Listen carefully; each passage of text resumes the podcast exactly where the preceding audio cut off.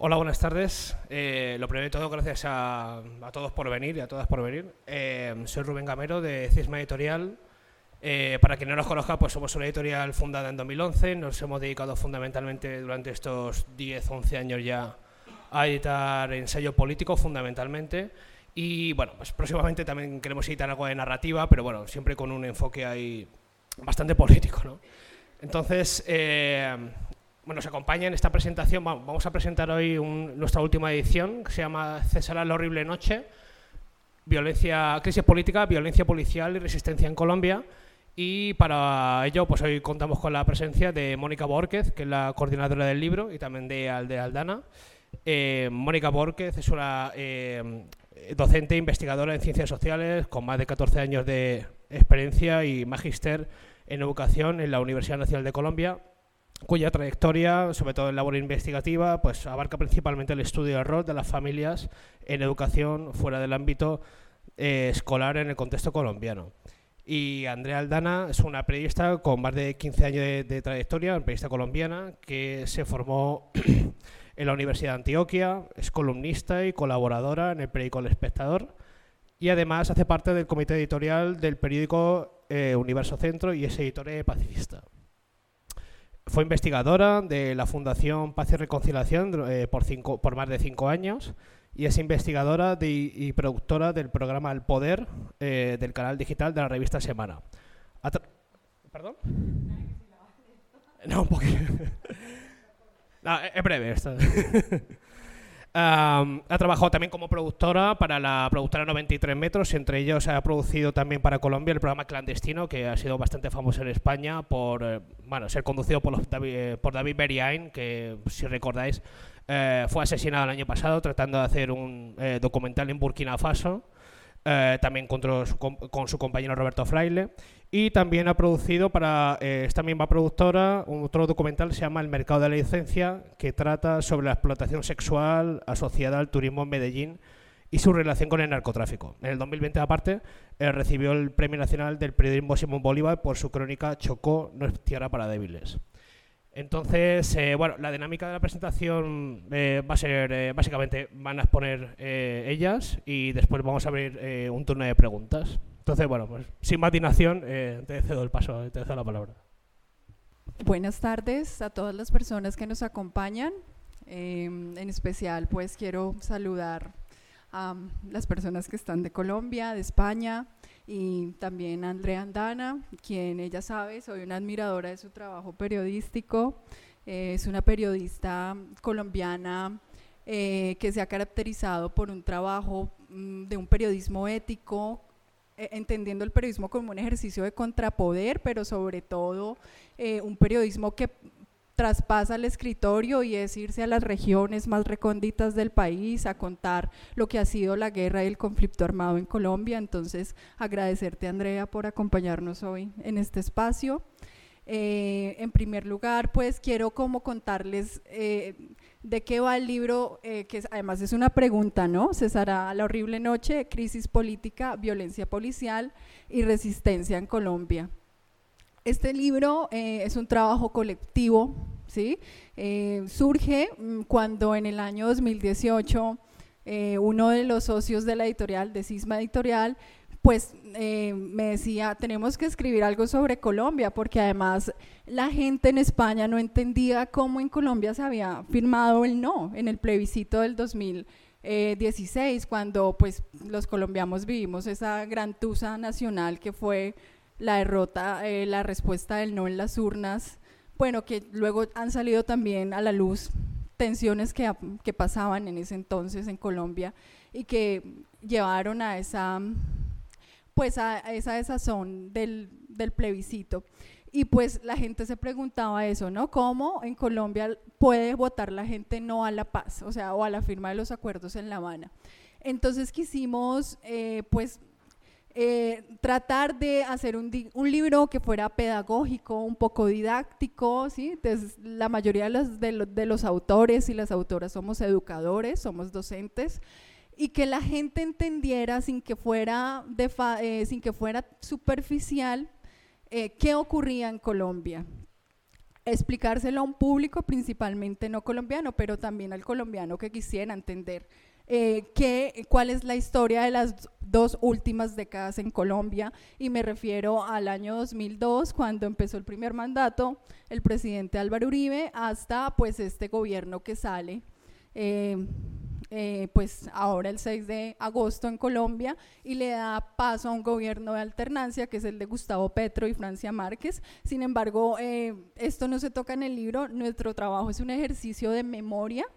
Eh, de, hacer memoria de la historia reciente de Colombia, de entender también que no es el, el, acuerdo de paz que se firmó en el gobierno de Juan Manuel Santos, no fue el único que se ha firmado en Colombia, ni la única posibilidad de paz que ha existido en la historia reciente del país. Han habido otros procesos anteriores al de La Habana, que fue, eh, por ejemplo, eh, los diálogos de paz con, el, con las FAREP, eh, en este caso con la Unión Patriótica, como un lazo político, y nos parecía importante que la gente entendiera, sobre todo la, la juventud, que fue protagonista en este estallido social, entendiera la historia reciente de su país.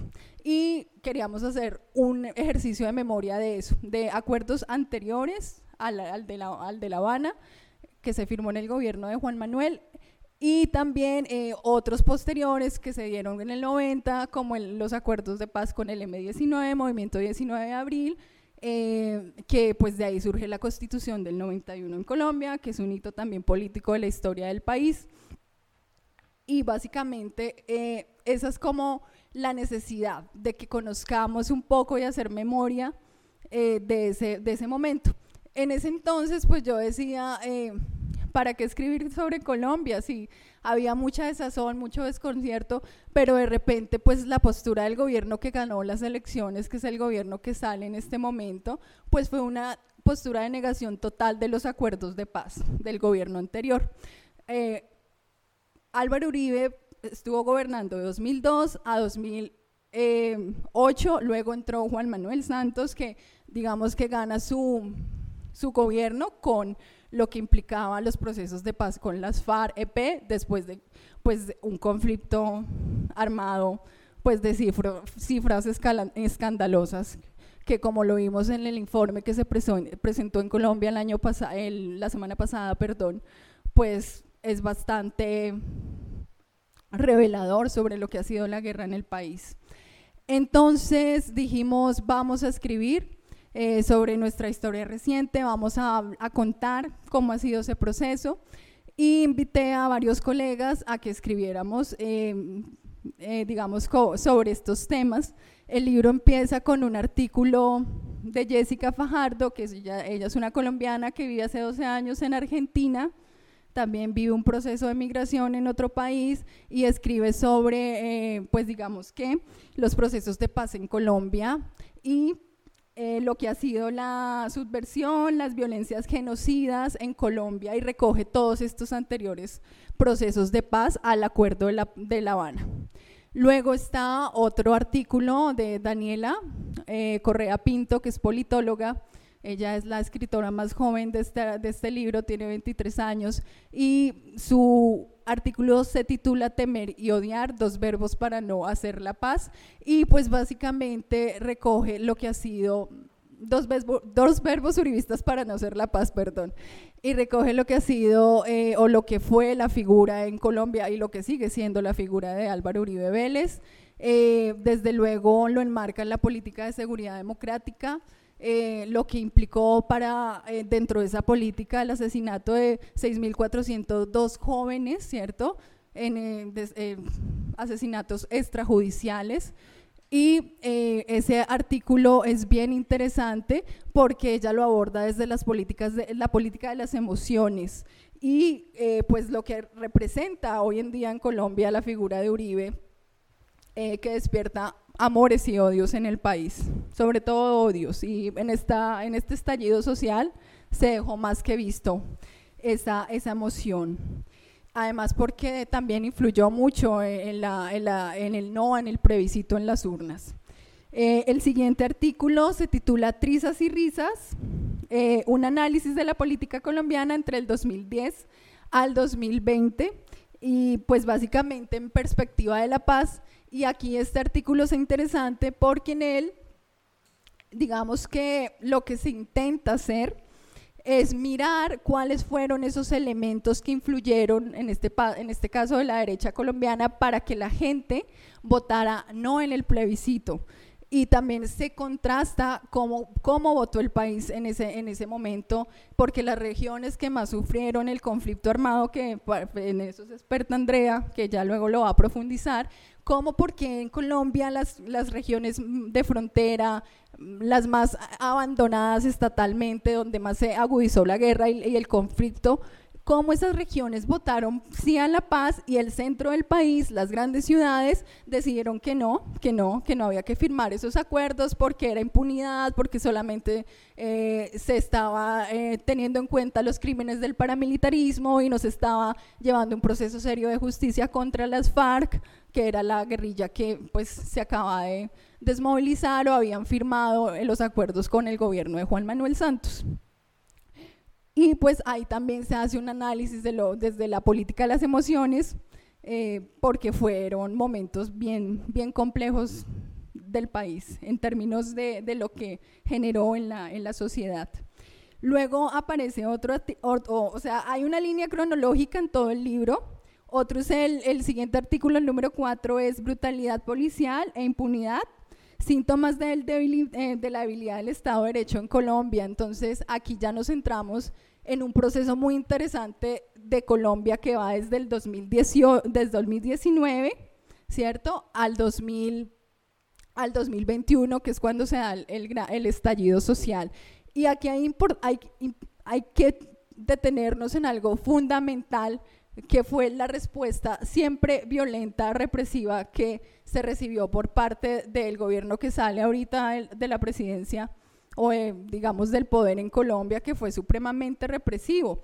Y ya había un cúmulo de, indignación por parte de los colombianos. Nos, nos remontamos, por ejemplo, a un proceso que se dio en el 2019, que fue el gran paro nacional del 21N, donde se asesina un joven que salió a protestar a las calles, era un chico de un colegio público, Dylan Cruz, se asesina en las calles y los chicos que salían a protestar no eran porque estuvieran sin, eran porque el Estado no les daba ninguna otra opción, porque además en Colombia no hay una, digamos que acceso a la educación pública, los chicos tampoco tienen acceso a un empleo digno, tiene unas tasas, en Colombia tiene unas tasas de desempleo juvenil altísimas, del más, 21, eh, del más del 21% de la población joven no tiene trabajo, no tiene acceso a la educación pública, a la, a la educación superior. Entonces, ¿qué ocurrió? Eh, los chicos salieron a, exigir derechos, porque lo único que se brinda desde el Estado colombiano y desde el gobierno fue, es una figura que se llama eh, eh, es un banco que hace créditos a los jóvenes, que es el ICETEX, y los chicos lo que hacen es asumir una deuda que nunca van a terminar de pagar. Entonces ellos decían, esto no puede continuar. Dylan Cruz era un chico que estaba en las calles justamente por eso, porque quería seguir estudiando una vez terminara su bachillerato o su educación secundaria, eh, el instituto, como ustedes dicen acá. Y eh, es asesinado por el SMAT, que es el Escuadrón Móvil de, Antidisturbios, que son estos hombres que van como unos robocots, eh, y pues básicamente no tuvieron ningún protocolo establecido para, básicamente lo, lo atacaron con un arma de, de, que se suponen que son no letales, pero lo mataron en una calle en el centro de Bogotá a unas pocas cuadras del ICETEX, que es este centro que se crea para que los chicos adquieran un préstamo si quieren acceder a la educación. Y eso generó muchísima indignación, ese resultado de, ese 21 de, noviembre del 2019. En el 2020 entramos en, una, en, una en un momento de pandemia mundial. Obviamente Colombia ya venía con una crisis económica tremenda. La mayoría de la población en Colombia vive de la informalidad, ¿sí? El, casi un 50% de los colombianos no tienen un empleo, eh, pues digamos, con, con un contrato eh, establecido y con prestaciones eh, sociales, sino que viven de, de la informalidad, del trabajo ambulante, del trabajo pues que no está regulado. Entonces, ¿qué pasó? A esto se le suma la pandemia, mucha gente dejó de, trabajar, por tanto mucha gente dejó de tener recursos, dejó de comer y no sé si ustedes vieron, en ese entonces se hizo famoso internacionalmente las, los trapos rojos en las casas de Colombia, que eran familias que estaban sin comer. Y eso es algo que sigue ocurriendo en Colombia. Básicamente en los informes de, eh, de pobreza en este momento en Colombia hay más de 7 millones de pobreza extrema y más del 20% en pobreza. Hay gente que solo come una vez al día en Colombia. Entonces, ¿cómo era posible que hubiese tanta indolencia con un gobierno que no buscaba medidas a esa crisis económica, pero tampoco a la crisis sanitaria? Entonces, la gente dijo no.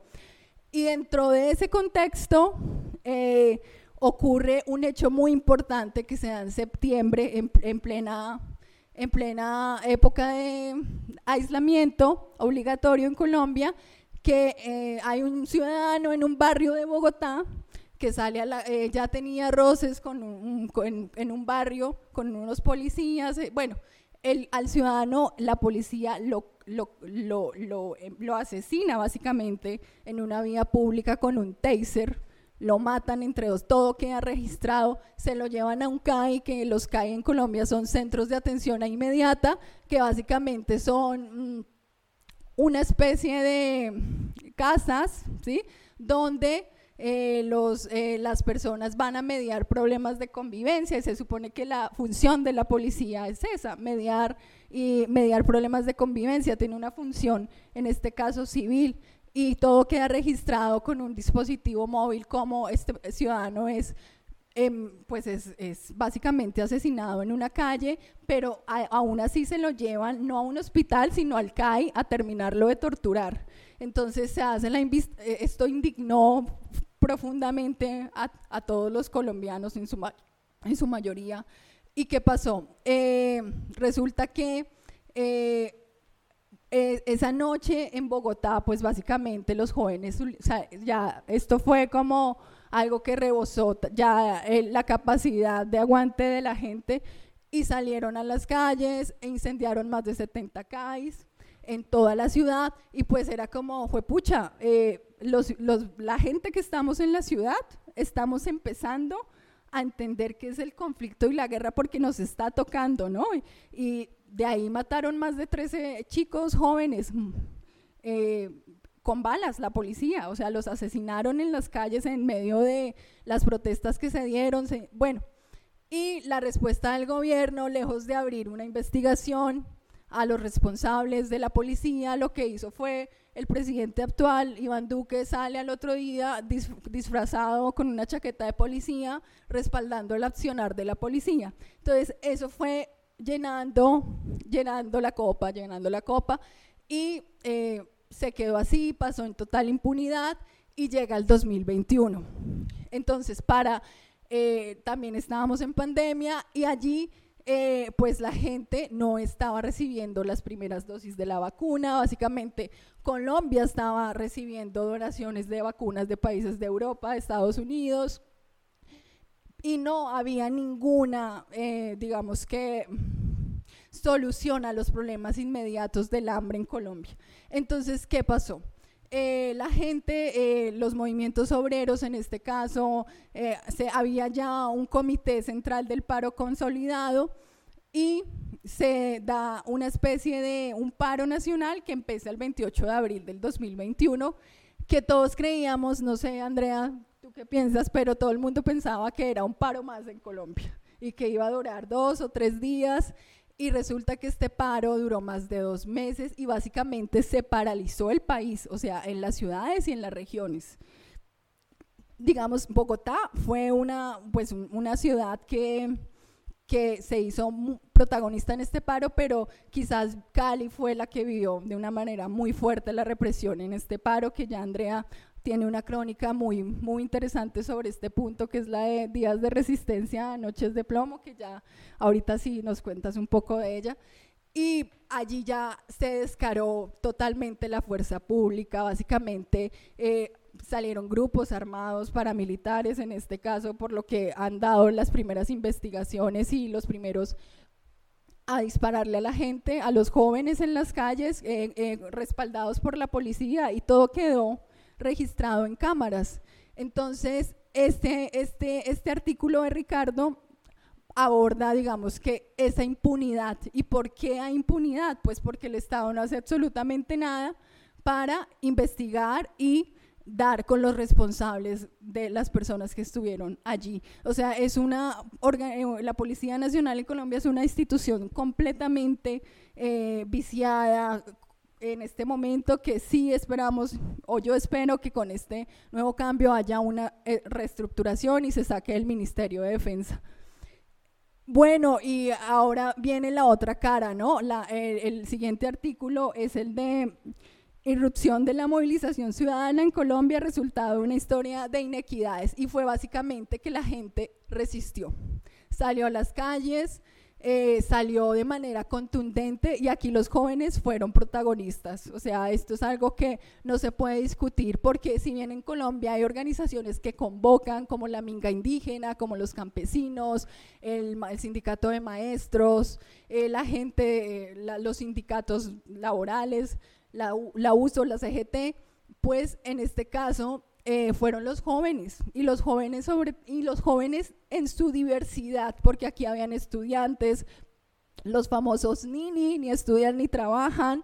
Chicos de los barrios populares en las ciudades se organizaron y conformaron algo que se llama la primera línea también retomando la experiencia de Chile del año, pues del año 2019, cuando hubo este estallido social en Chile, que son los chicos que básicamente son los que están en la primera línea, se llaman así porque son una barricada humana que defienden la protesta y estaban muy bien organizados. ¿Y cuál fue la respuesta gubernamental? Reducir esto a un problema de vandalismo, que los que estábamos en la calle eran vándalos. Entonces se crea ese discurso del enemigo interno que también lo habla Ricardo en su artículo. El enemigo interno, ¿quién es? Entonces es, es el... E, es, es, que ahí hay infiltrados, ese era el discurso oficial, ahí hay infiltrados de la guerrilla, ahí hay helenos, ahí hay, hay disidencias de las FARC. Y lo que uno veía era gente, señoras, abuelitos, abuelitas en las calles acompañando a los chicos, defendiéndolos en los barrios también de, las agresiones de la, de la, policía y del SMAT. Entonces, esto es como una mirada hasta ahí de lo que fue la resistencia, que fue supremamente importante. O sea, eh, hay un momento, eh, digamos que allí todo el mundo pensó, esto va a durar tres días. No, fue un paro que se sostuvo más de dos meses. Y todo también empezó por una reforma tributaria que se, se propuso para mitigar el hambre, pero esa reforma tributaria implicaba que se le iba a o sea, que iban a poner a, tributar a la gente que, que, menos tenía, que en este caso era la gente más pobre y la clase media, pero además tributar alimentos de la canasta básica. Entonces, eso fue el acabose, que, que no lo nombré, que fue importante.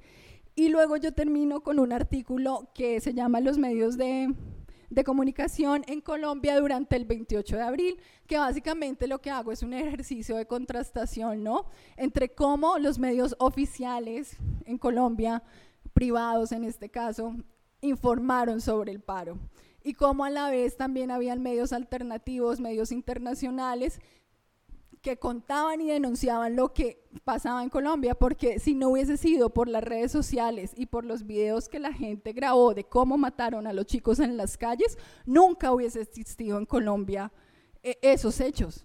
Entonces, es interesante también ahí la mirada, se toman casos emblemáticos del paro, como el de un, eh, hombre en Cali, Andrés Escobar, que salió a, a matar a chicos en la calle, custodiado de la policía y luego él, sube un video en su red social diciendo que no, que eso era un arma de fogueo y ya en este momento la investigación ha avanzado y es una persona que eh, hay varios policías vinculados en ese proceso por ese caso especial, o un chico, porque además hay que resaltar que en este estallido social los jóvenes no solamente resistieron en las calles, sino a través del arte, de la cultura, eh, salían chicos en las sinfónicas a tocar a las calles, a resistir de otras formas, diferente a la protesta, a la manifestación.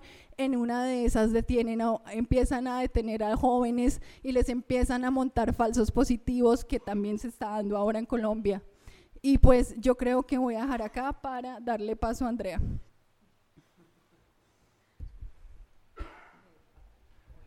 ¿Me escuchan? Sí. Pues bueno, yo voy a hablar aquí, voy a tocar varias cositas, incluso me voy a pisar temas de pronto con, con Mónica, pero lo siento un poco necesario, no, no solo para que entiendan un poco de qué va el libro, sino también para que comprendamos qué es Colombia hoy en día, ¿no? Porque todo el mundo está feliz por Colombia, porque en Colombia por fin triunfó la izquierda y realmente eh, esto es un proceso, ¿no? Y es un proceso que, que pone sus cimientos el 24 de noviembre de 2016 cuando se firman los acuerdos de paz. El triunfo de Gustavo Petro y de Francia Márquez sería absolutamente imposible en este momento sin la existencia de los acuerdos de paz. Y eso yo quiero dejarlo claro y voy a empezar por derrumbar el mito con el que eh, inició Mónica. Y es que, claro, en un momento todo el mundo decía, es que en Colombia votar, los colombianos votaron que no al plebiscito. Eso no fue así. Lo que pasa es que la democracia pues no juega esas cagadas, ¿no? Perdón y lo digo. Pero la democracia qué es? Pues que la mitad más uno triunfa. Pero el plebiscito lo votaron 13 millones de personas y de esas 13 millones de personas eran 13 de 34 millones habilitadas para votar. De esas 13 millones, 6 millones 377 eh, mil votaron que sí y 6 millones 430 mil votaron que no. O sea, el triunfo lo definieron 50 mil personas. Y eso no era un país, no era que el país votó que no a, la paz. Lo que nos estaba mostrando realmente el, plebiscito era que por, legitimidad, sí, ganaba la fracción que había votado por el no, pero lo que nos estaba mostrando el plebiscito, que no supimos leer como colombianos, era que el país se estaba dividiendo en quienes no aguantaban más la opresión que estaban viviendo por la guerra y en quienes la podían seguir viviendo de manera cómoda porque no los tocaba. ¿sí? Pero el país estaba dividido en dos. Ganó un 50,07% contra el 49,8%, algo así. Era una fracción muy mínima la que nos había mostrado ese resultado. Pero claro, todos nos agarramos a llorar porque yo estaba entre las periodistas que estaban llorando con el resultado, pero en ese momento no supimos leer lo que nos estaba mostrando el previsito. Y era, es que me está temblando la mano por, el micrófono. y era esa división y era esa división que empezaban a hacer en Colombia eh, precisamente por la extrema violencia y la extrema opresión que estábamos viviendo los colombianos. Pero ahí nos estaba mostrando un cambio. La mitad de una población había salido a decir, paren esta mierda ya. ¿Sí? Pero paremos esto porque no aguantamos más sangre. Luego, eso también, eh, eh, y lo voy a decir de coletazo, también quiero derrumbar el, el, mito de que es que Colombia es de derechas, Colombia toda la vida ha sido de derechas. No, Colombia no es que haya sido toda la vida de derechas, es que Colombia cada vez que tuvo la oportunidad de tener un candidato progresista o un candidato de izquierda, se lo asesinaron. Creo que somos el único país en el mundo al que le han asesinado cinco o seis candidatos con opciones a ganar porque no estoy hablando de aquellos que no tenían opciones. Cinco candidatos con opciones a ganar la presidencia que fueron asesinados. Y eso habla mucho de la sesgada participación política que tenía un país a la hora de apostarle al poder. ¿no? Entonces, por eso también nos explicamos que hayan tantas guerrillas en Colombia, que yo no las justifico hoy, pero en su momento, cuando nacieron, nacieron porque en el país no se permitía la participación política. Y eso es lo que representa Gustavo Petro hoy eh, como presidente. Lo mismo que el asesinato del liderazgo social y del, liderazgo ambiental y del, liderazgo comunitario es lo que representa el triunfo de Francia Márquez hoy en el país. O sea, es el fin de la necropolítica. Y eso creo que también hay que dejarlo claro. A mí me trajeron acá un poco a hablar de mi experiencia en los territorios, porque yo llevo más de 15 años haciendo conflicto, eh, reportería de conflicto armado y en los territorios más peligrosos de Colombia. Pero yo creo que, que, esto también eh, eh, hay que explicarlo, porque claro, yo vengo cubriendo el país desde que estaba en guerra, desde que me tocaba ir de manera clandestina a entrevistar paramilitares, guerrilleros, narcos, y también lo vengo cubriendo cuando se montó, el- cuando se, se empezó a firmar el acuerdo de paz y también lo cubrí después del acuerdo de paz y sobre todo lo cubrí en un periodo trágico que fue cuando trataron de hundir el acuerdo de paz, ¿no? que fue el- el- la época más violenta, porque en el 2017 todos festejamos porque las cifras de violencia en Colombia habían disminuido de una forma impresionante. Por fin, era el primer año en la historia de Colombia que no teníamos ningún soldado en las clínicas con una pierna eh, a, a- a causa, eh, perdida a causa de una mina ante persona, ni un campesino, ni nadie. No teníamos a nadie en el 2017 en clínica herido por mina antipersona. Pero en el 2018 de repente ya teníamos 100 soldados, ¿no? ¿Y quién estaba a final del año? ¿Y quién estaba ya en la presidencia? Pues Iván Duque.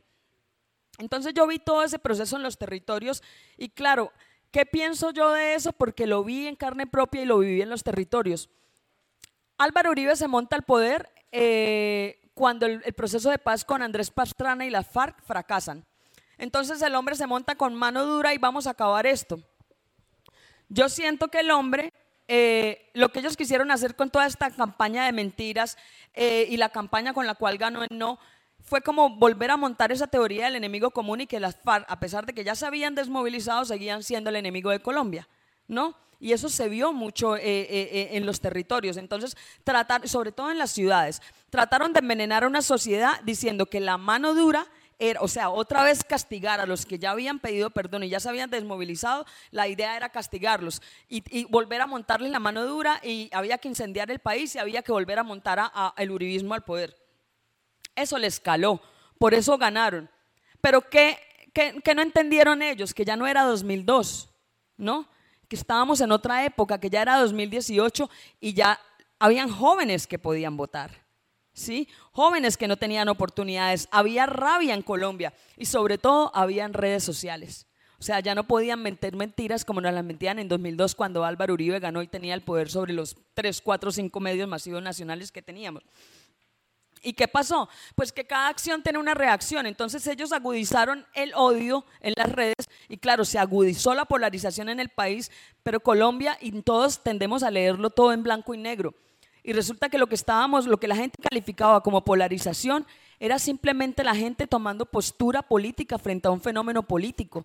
Y era la izquierda creciendo como poder en el país, el progresismo creciendo como poder en el país. Entonces, entonces sí, agudizaron el odio, pero como toda acción tiene una reacción, lo que hicieron fue agudizar las contradicciones. ¿sí? Y entonces, en las mismas redes que le sirvieron a esta gente para potenciar el odio, les sirvieron para unificar a la juventud en torno a un, progresismo. Eso fue lo que yo terminé viendo eh, en Cali, porque esas protestas que ustedes vieron por redes sociales, yo las viví en carne propia en Cali, porque yo me fui allá a cubrir lo que estaba pasando. También la masacre de Bogotá en 2020, yo estaba allá y me tocó salir a la calle a cubrir lo que estaba pasando. Y desde 2019, que era un poco lo que les dije que iba a pisarme el tema con Mónica, eh, eh, bueno, aquí había una desigualdad grande y había ya una contradicción grande agudizada por el tema de las redes sociales.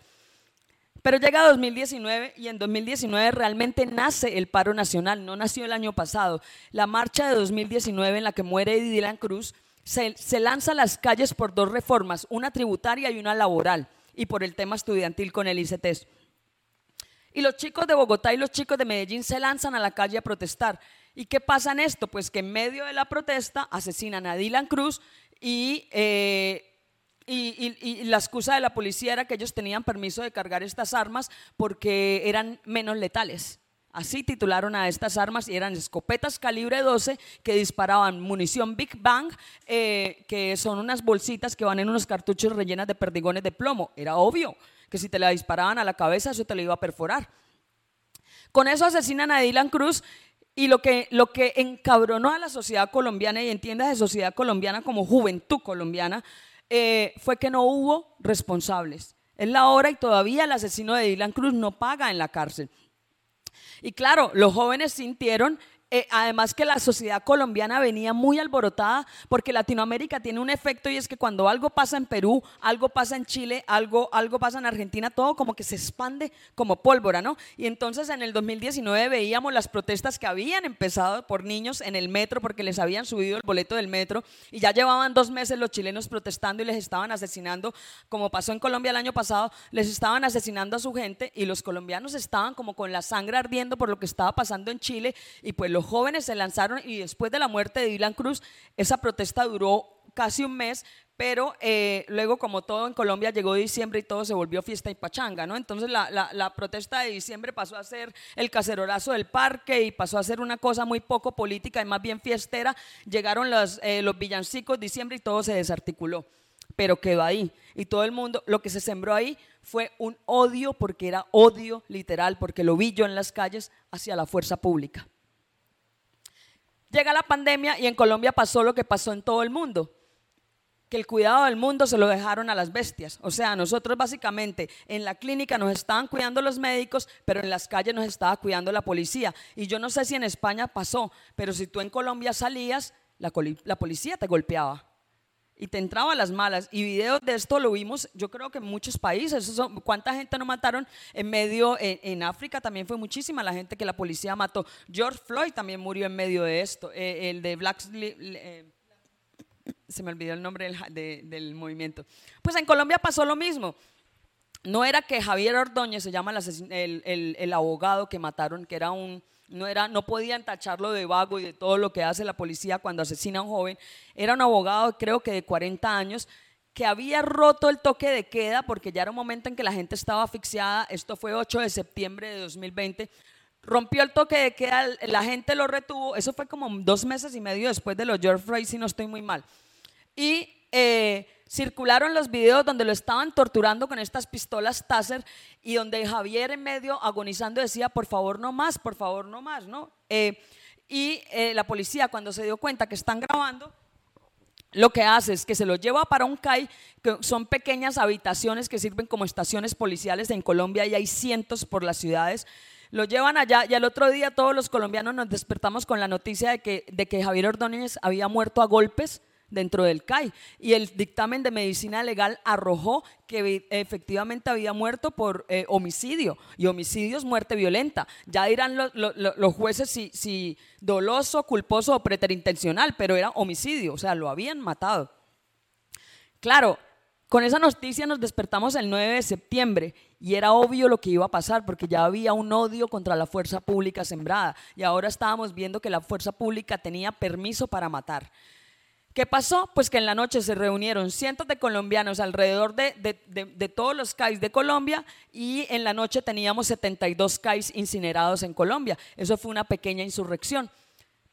¿Y, cómo resolvió esto la policía? Pues como estaba acostumbrada a resolver, a tiros. Entonces en Colombia eh, las protestas se, entendieron, se extendieron del 9 al 10 de septiembre y en Bogotá hubo una auténtica masacre. En Bogotá hubo 13 muertos por, por balas 12, em, todos jóvenes, 12 confirmados que fueron balas de la policía em, y más de 80 heridos por balas también, que yo creo que es un dato que no circula mucho. Sabemos de los muertos, pero no de los heridos. Pues una auténtica masacre y estábamos hablando de una masacre en Bogotá. No era una región, eh, no, era, no, era, no eran los territorios abandonados por el Estado, era la capital. Entonces ya estábamos viendo que la guerra estaba llegando a las ciudades. Pero el gobierno uribista no lo sabía leer. O sea, la puerta ya la guerra le estaba tocando ya la puerta en su casa a esta insurrección que era casi que ciudadanía contra fuerza pública, eh, pero los uribistas no entendían eso. ¿Qué hizo el presidente de nosotros una semana después? Pues ponerse un chaleco policial, disfrazarse de policía e ir a dar abrazos por todos los CAIs. ¿Y cómo tomó esto eh, la población esta reacción? Pues cómo le iba a tomar. O sea, lo único que hacía como, si nunca hubiera leído historia, mm, el presidente que tenemos eh, era agudizar más la contradicción, la agudizaba más, se separaba más del propio pueblo al que estaba matando. ¿Qué pasa? Pasa la pandemia, llega, eh, bueno, a mí me tuvieron que sacar al final de año eh, porque yo estaba publicando esto, esto, y muchas cosas más, me amenazaron. y me tuvieron que sacar de, de Colombia y yo llegué acá a Madrid, me sacó Reporteros Sin Fronteras. Yo llegué a Colombia el 8 de- con Filomena, el 8 de enero de 2000, perdona, de Madrid, eh, de 2021. Pero luego empieza, a los tres meses yo no me aguanto y me devuelvo a mi país. Y justo me devuelvo a mi país y empieza eh, la insurrección en Colombia. ¿Por qué empieza? Pues porque la solución al hambre tan brutal que nos había dejado la pandemia, Iván Duque eh, literalmente dijo, tenemos un hueco fiscal enorme y esto solo lo podemos solucionar con una reforma tributaria. Es decir, estamos empobrecidos, pero para salir de la pobreza ustedes me tienen que pagar más impuestos. Pues, ¿qué hizo el hombre? Apagar fuego con gasolina. Eso fue lo que hizo Iván Duque. Entonces, eh, se volvió a convocar el paro nacional que venía vigente desde, desde lo de, Dylan Cruz, que fue 23 de noviembre de, de 2019. 21, pero el 23 fue que asesinan a, a Dylan. Del 21 de noviembre se vuelve a convocar el paro nacional, pero los jovencitos de la primera línea con las que yo ya estaban hablando, ¿de dónde viene el nombre? No sé si en el resto del mundo, pero en Colombia se acuña el nombre de la primera línea porque los jóvenes dijeron que iban a ser la primera línea defensiva, no ofensiva, defensiva contra la ofensiva de la policía.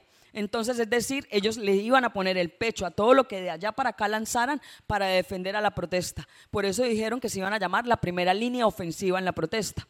De ahí nace el nombre de ellos como primera línea. Y pues, ¿qué pasó en Colombia eh, eh, eh, para evitar que, iban a hacer esa primera línea para evitar que mataran protestantes? ¿Y qué pasó en Colombia? Pues lo que siempre pasaba, que a los pocos días empezaron a morir los jóvenes de la primera línea, porque los primeros muertos los puso la primera línea en Colombia. Entonces, ahorita Mónica me preguntó, no sé si tú sabes si eso iba a durar dos meses, tres meses. Pues mira, cuando pasó la, la protesta de Dylan Cruz y mataron a Dylan Cruz, la protesta en 2019 se extendió casi un mes y si no hubiera llegado diciembre, yo no sé qué hubiera pasado. Pero al quinto día del paro nacional convocado en Colombia, el 28 de abril de 2021, al quinto día Cali ya tenía cinco muertos.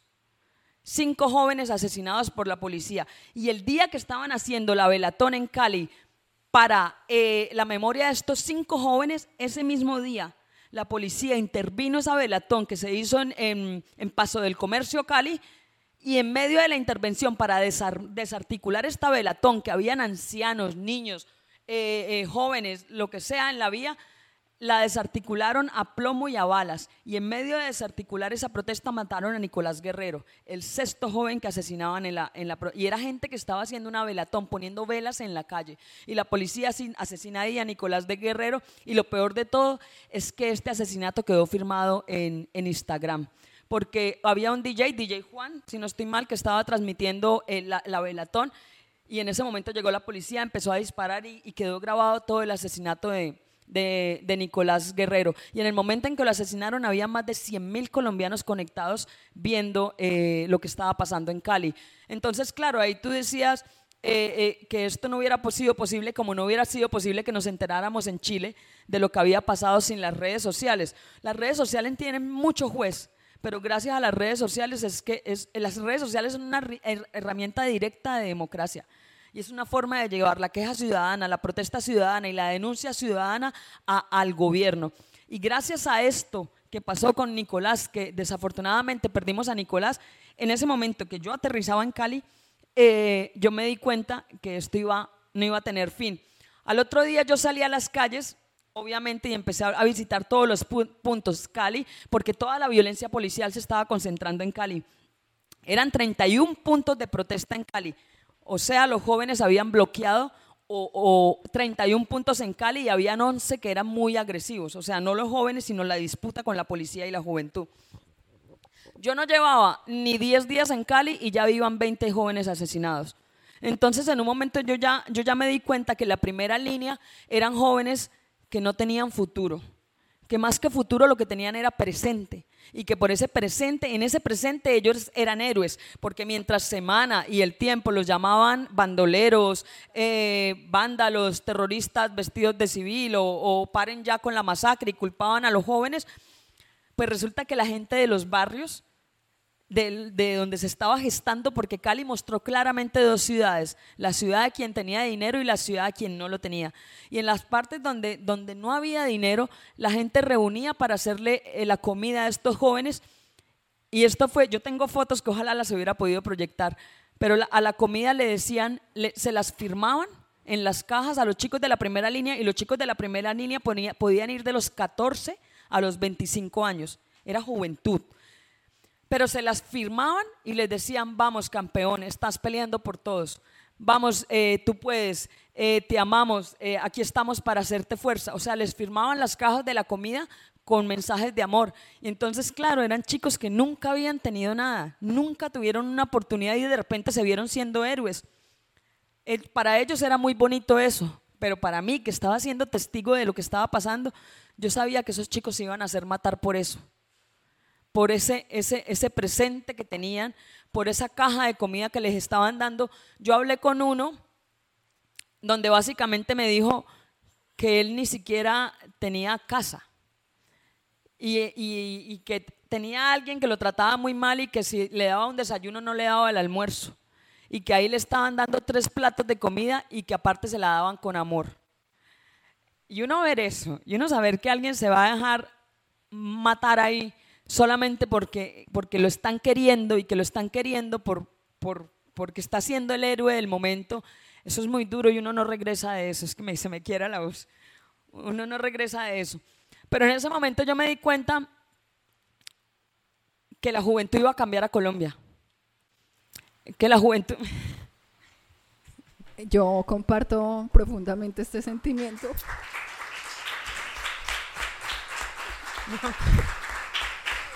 Y, lo comparto porque alguna vez leyendo esta crónica de, Andrea, la de Días de Resistencia, Noches de Promo, ella narra en esa crónica que un momento en que ellos se pararon cuando iban a atacar a los periodistas que estaban ahí en la primera línea, o sea, iban a, empezar a balear o los empezaron a balear. Y ellos dijeron, nosotros nos paramos acá porque nosotros no tenemos... No, lo que pasa es que en un momento yo estaba en, en un punto de resistencia de Cali y de repente nos empiezan a balear, a disparar. Y de repente yo veo que alguien grita, primera línea, curan a los periodistas. Los periodistas éramos un camarógrafo que me acompañaba y yo, no era más. Todo esto que les voy a contar pasó en una fracción de segundos. Entonces dicen, primera línea, curan a los periodistas y de repente yo me veo rodeado de un poco de jóvenes que se, me hacen como un círculo y me tiran como contra una trinchera y suenan los disparos, ¿no? Yo estaba muerta del susto, atontada, yo, yo, pero todo esto fue, habrán sido cinco segundos. De repente yo reflexiono y me doy cuenta que hay gente poniendo el pecho por mí y me, me da mucha rabia porque la rabia se me hace impotencia y me salgo y los regaño y les digo que, que no hagan eso, que ellos no tienen por qué poner el pecho por nadie y que mucho menos por un periodista que es consciente del riesgo cuando va a este tipo de situaciones. Y me regañan ellos de vuelta porque realmente eh, me suben la voz y me dicen, madre, es que nosotros escogemos por qué causa damos la vida. Me regañan y me ponen en mi sitio. Y para nosotros los periodistas son importantes porque es que a ustedes sí les creen. O sea, eso para mí fue devastador porque esta gente estaba dispuesta a protegerme porque a mí me creían, pero a ellos no. Y ellos eran los que estaban muriendo. Entonces, Cali para mí fue, yo creo que mi vida antes y después de Cali porque además cuando yo entregué la crónica que se llama Días de Resistencia, Noches de Plomo, si la quieren leer, cuatro de las fuentes mías habían sido asesinadas. Y el día que yo estaba poniéndole el punto final a esa crónica, las últimas dos murieron en la madrugada. Yo la entregué a las cuatro de la mañana, la mandé por correo y a las dos fueron los últimos dos muertos. Y eso es muy duro, ¿no? Porque cuando tú estás en un país, además de que habías huido porque también estabas amenazado y de repente ves que, que, que, sigues, vuelves, sigues haciendo reportería y, te siguen asesinando a tu gente, piensas que Colombia está condenada a, a, a esto, o sea, y además el paro duró dos, mes, dos meses, dos semanas y media, casi tres meses, y solamente Cali puso más de 80 muertos y más de 40 eran jóvenes y no importaba y a nadie le importó. Y el presidente seguía poniéndose, no, esta vez no se puso chaleco de policía, pero fue disfrazado de verde militar, pantalón y camisa a hablar desde Cali. No le importaba lo que estaba pasando. Y esto, eh, eh, o sea, en Cali hubo una masacre y el presidente aplaudió a los, a los victimarios. Y eso fue literalmente lo que pasó. Yo me tuve que ir porque al hotel me llegaron porque a unos compañeros los, los, yo me acababa de levantar de la mesa y los encañonaron, les robaron todo, eh, periodistas franceses, colegas, les robaron toda la información y les dijeron que no se hicieran matar por esto. Y al otro día yo estaba sola en la terraza y también me llegaron eh, y me sacaron, se me metieron a la terraza, me tomaron una foto a esta distancia, me dijeron que me tenía que ir y, y, me tuve que ir de Cali. Y luego pasaron mil eventos que a los dos días me tuvieron que sacar otra vez de, de Colombia. Pero en ese momento yo sabía que Colombia o daba un cambio radical y ese cambio lo iban a dar los jóvenes porque eran los que estaban dispuestos a dar la vida por otra Colombia y la estaban dando. No estaban solamente dispuestos, la estaban dando o, estábamos dispuestos a la, eh, condenados a la horrible noche eterna. Y yo supe ahí que algo iba a pasar en Colombia y que sea algo, además porque cuando me despido de Cali y empiezo a entrevistar a los jóvenes y, luego alcanzo a ir a Medellín, a las protestas de Medellín, la consigna de todos los jóvenes, de todos en Colombia era, nos vemos en las urnas, nos vemos en las urnas. Y eso fue muy simbólico y salían en carteles y salían en todas partes. Y yo dije, aquí va a haber algo, no sé qué, no sé si, si es que así no podemos seguir, porque Colombia llegó a un punto eh, del que no tenía reversa. O hay un cambio radical en Colombia o nos terminamos de hundir. Pero así como venimos, esto no aguanta, es una bomba de tiempo. El problema es que fue una bomba de tiempo que les implosionó a los que tenían el poder. Les implosionó y, como dice la canción, tienen el poder y lo van a perder. Y es la primera vez eh, que, esta consigna de los jóvenes y de los movimientos populares y de, y de quienes estaban muriendo en Colombia decidieron tomarse el poder, esta vez no por las armas, sino por las urnas. Y la verdad es que eh, si bien la votación estuvo muy pareja, la votación de la primera vuelta, vimos que en la segunda vuelta la derecha se unió, porque así fue. Sumaron casi el resultado que sumaban Fico y Rodolfo, pero Gustavo Petro sacó casi 3 millones más de votos a la calle. Y eran 3 millones de colombianos. La diferencia que tenía el voto de Rodolfo es que era el voto apolítico. La gente o de derecha o la gente que no le importaba la política. Pero la diferencia con el voto de Gustavo Petro, que es lo que yo creo que no, hemos, no ha terminado de entender la sociedad, es que era el voto consciente, era el voto político. Y ese voto mueve montañas. Porque ese voto no es solo Gustavo Petro ahorita quien llega a gobernar. Gustavo Petro, además yo creo que es consciente de que tiene casi 11 millones de 11 eh, millones de ojos encima, porque está jugando con la no, no está jugando, tiene en la mesa la expectativa de muchísima gente, muchísima gente, pero esa misma gente es la que le va a ayudar a dar gobernabilidad. Yo creo que... Sí, Francia, obviamente. Cuando digo Gustavo Preto me refiero a, Sí, porque además yo lo confieso acá, mi voto no es por Gustavo, mi voto es por Francia. Lo digo públicamente porque además eh, eh, yo creo que muchos saben los, los, problemitas que ha tenido Gustavo con el feminismo y, y, otras cosas que no voy a entrar a tocar porque apoyo el proyecto como tal. No es eh, en este momento, si bien yo voy a estar en la línea de la oposición, pero no de una oposición nociva, sino una oposición crítica porque el poder siempre necesita veeduría y vigilancia y eso es lo que yo hago como periodista, ganarme enemigos en todas partes. Eh, eh, soy consciente de que las expectativas que está jugando Colombia y que lo que es Colombia hoy es gracias a la juventud de Colombia y al acuerdo de paz. El acuerdo de paz tenía cinco puntos. Uno, reforma agraria. Es lo primero que Gustavo Petro tiene que llegar a hacer, porque el gran problema de Colombia es la tierra. Dos, participación política. Es lo que representan Gustavo Petro y Francia Márquez, el asesinato de la oposición política y del liderazgo comunal y social. Eso era el punto dos del acuerdo de paz. Tres, fin del conflicto. Es decir, acabar la bala, el silencio de los fusiles. Eso fue lo que se hizo al desarticular a las FARC, que si bien Colombia tiene más de 300 grupos armados que pueden estar formados por 10, 12, habían tres, o hay tres, que eran importantes y de carácter regional. Guerrilla de las FARC, guerrilla del ELN y paramilitares. Ya se hizo un primer intento con los paramilitares, acabamos de hacer un intento con las FARC, nos queda en juego el ELN, que es otra guerrilla con más de 50 años y muy grande y muy poderosa. Fin del conflicto era eso, el silencio de los fusiles. Cuatro, soluciona el problema de las drogas ilícitas. Gustavo, Petro y Francia saben que tenemos 70 años de fracaso de lucha contra las drogas y que por ahí no es. Y el quinto punto, el que menos importancia le dieron en el acuerdo, pero que fue el que transformó al país, víctimas. ¿Por qué? Porque en el punto quinto, que era víctimas, estaba la JEP, la creación de la Jurisdicción Especial para la Paz, y estaba la Comisión de la Verdad. Y, lo que, y que mientras Iván Duque atacaba el acuerdo de paz y trataba de acabarlos como quería, la JEP en sus audiencias nos estaba contando todo lo que había hecho el uribismo en el poder. Entonces no solo fue eh, eh, la Colombia humana, no solo fue el pacto histórico, no solo fue Gustavo Petro y Francia Márquez, fue la verdad también que los victimarios empezaron a contar en la JEP y que todos nos dimos cuenta de lo que había sido el uribismo y a lo que no queríamos volver. Y ese país fue el que hoy dispuso eh, eh, el, oído, la escucha colombiana para la Comisión de la Verdad, que es el por qué, el cómo se hizo la guerra, el a quién benefició, consecuencias y, cómo, y sobre todo cómo evitar repetirla.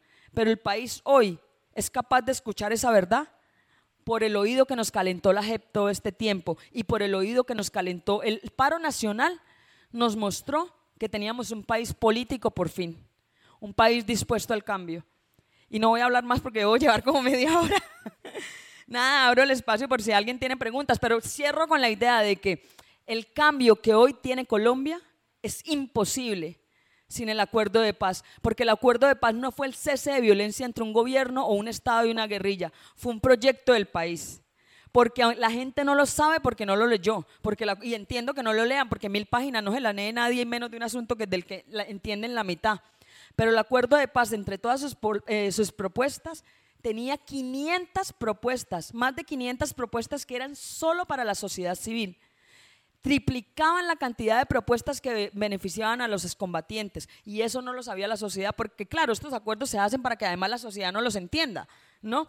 Pero eran 500 propuestas. Los acuerdos de paz fueron un proyecto de país. Y sí, lo perdimos en votaciones pero los ganamos en elecciones. Y hoy Colombia tiene una oportunidad por los acuerdos de paz y esa es la idea que, que debe quedar. Sin este acuerdo de paz, Colombia no sería lo que es hoy. Y ya.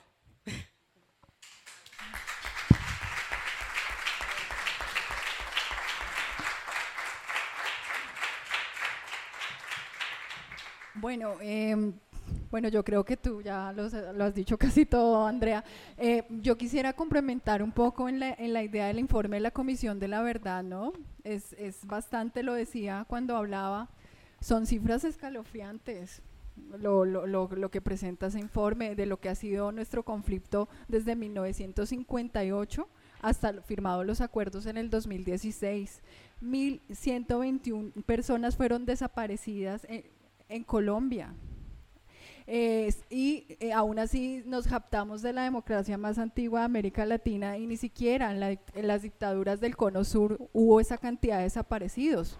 Eh, la dictadura chilena llega a 3.000. 700 eh, muertos, la mayoría jóvenes campesinos y civiles, es decir, que el 80% de los, de los asesinatos que se cometieron y que se siguen cometiendo porque esto no ha parado. O sea, hay, muy, hay mucho júbilo con lo de César. Por fin cesó la horrible noche, veíamos todos, ¿no, Andrea? Después del 19 en las redes. Pero no, hasta ahora se están prendiendo las primeras velas, luces, porque eh, eh, las cifras de asesinato de líderes y de lideresas sociales son también espeluznantes, 1.323 en los cuatro años que lleva firmado el acuerdo. Hoy, sin, eh, eh, eh, eh, excombatientes 321 personas eh, firmantes del acuerdo de paz han perdido la vida en las regiones en este momento en Colombia. Entonces, la violencia, sobre todo en las regiones, sigue presente. El conflicto armado ha bajado, obviamente, el, escalonamiento del conflicto, pero... Lo, lo, que, lo, lo, que uno se pregunta, ¿no? Como colombiano y como ciudadano es, solo el 1.5 de las personas que murieron bajo el conflicto armado en Colombia son, eh, son combatientes. Los demás ha sido población civil. masacres. Bueno, hay algo muy importante también y es que el mayor, el principal actor armado eh, que, que ha asesinado personas en Colombia y comunidades y procesos sociales ha sido el paramilitarismo. Sin embargo, el estigma, el, estigma hacia la guerrilla de las FARC ha sido también histórico, ¿no? Antes todos los males del, país era las FARC, ¿no? Cualquier cosa, se caía un puente, culpa de las FARC, ¿sí? Eh, pasaba algo, algún político, culpa de las FARC. Bueno, se firma el acuerdo, se cae... Eh, ese, ese, digamos que, argumento que usaba la derecha y ahora quisieron eh, pasárselo a la derecha er, eh, democrática, ¿no? Entonces ahora todo lo que pasaba malo en el país era Gustavo Petro. De hecho, lo quisieron responsabilizar de las protestas durante el estallido social y él estuvo al margen. Y eh, esto hay que decirlo, la gente en Colombia no sale a protestar porque un político se lo diga. La gente, como lo decía Andrea, gracias a las redes sociales, a la información que circula por medios alternativos, se está informando y hay una ciudadanía crítica que está haciendo veeduría al poder. La gente no es un borrego que va donde vaya la multitud, hay una conciencia crítica política que se está despertando en la sociedad colombiana y el resultado electoral lo, eh, lo, pone en evidencia. Aumentó la participación de jóvenes votantes, un 4%, eso nunca se había visto en Colombia. Y sí, esto es eh, una conciencia que se está... Eh, que se está formando y que obviamente también le va a hacer control y veeduría al gobierno de, de Petro y Francia. Y eso es muy importante, eso es muy importante en crecer en democracia, ¿cierto? Salir de nuestra minoría de edad como un Estado y trascender, avanzar. Hay un proceso, bueno, en este momento de, de, conocer la verdad y eso lleva muchas fases para llegar a, un verdad, a una verdadera reparación integral y no repetición, pero eh, empezamos a ver una luz. Y pues quiero acá terminar y darle la palabra a Rubén. Bueno, antes de empezar un pequeño turno de preguntas, me gustaría también pues hacer dos preguntas breves que yo creo que en realidad ya las habéis medio respondido, ¿vale? La primera de ellas es, bueno, pues teniendo en cuenta todas las movilizaciones de las que habéis hablado pues bastante en, esta presentación, eh, sobre todo del paro nacional y durante el gobierno de Iván Duque, el cacerolazo famoso y todas las movilizaciones que, ha habido, ¿no? Em, para vosotros, ¿cuál es la importancia de estas movilizaciones en el resultado electoral y en el reciente cambio que, va a haber ahora en Colombia?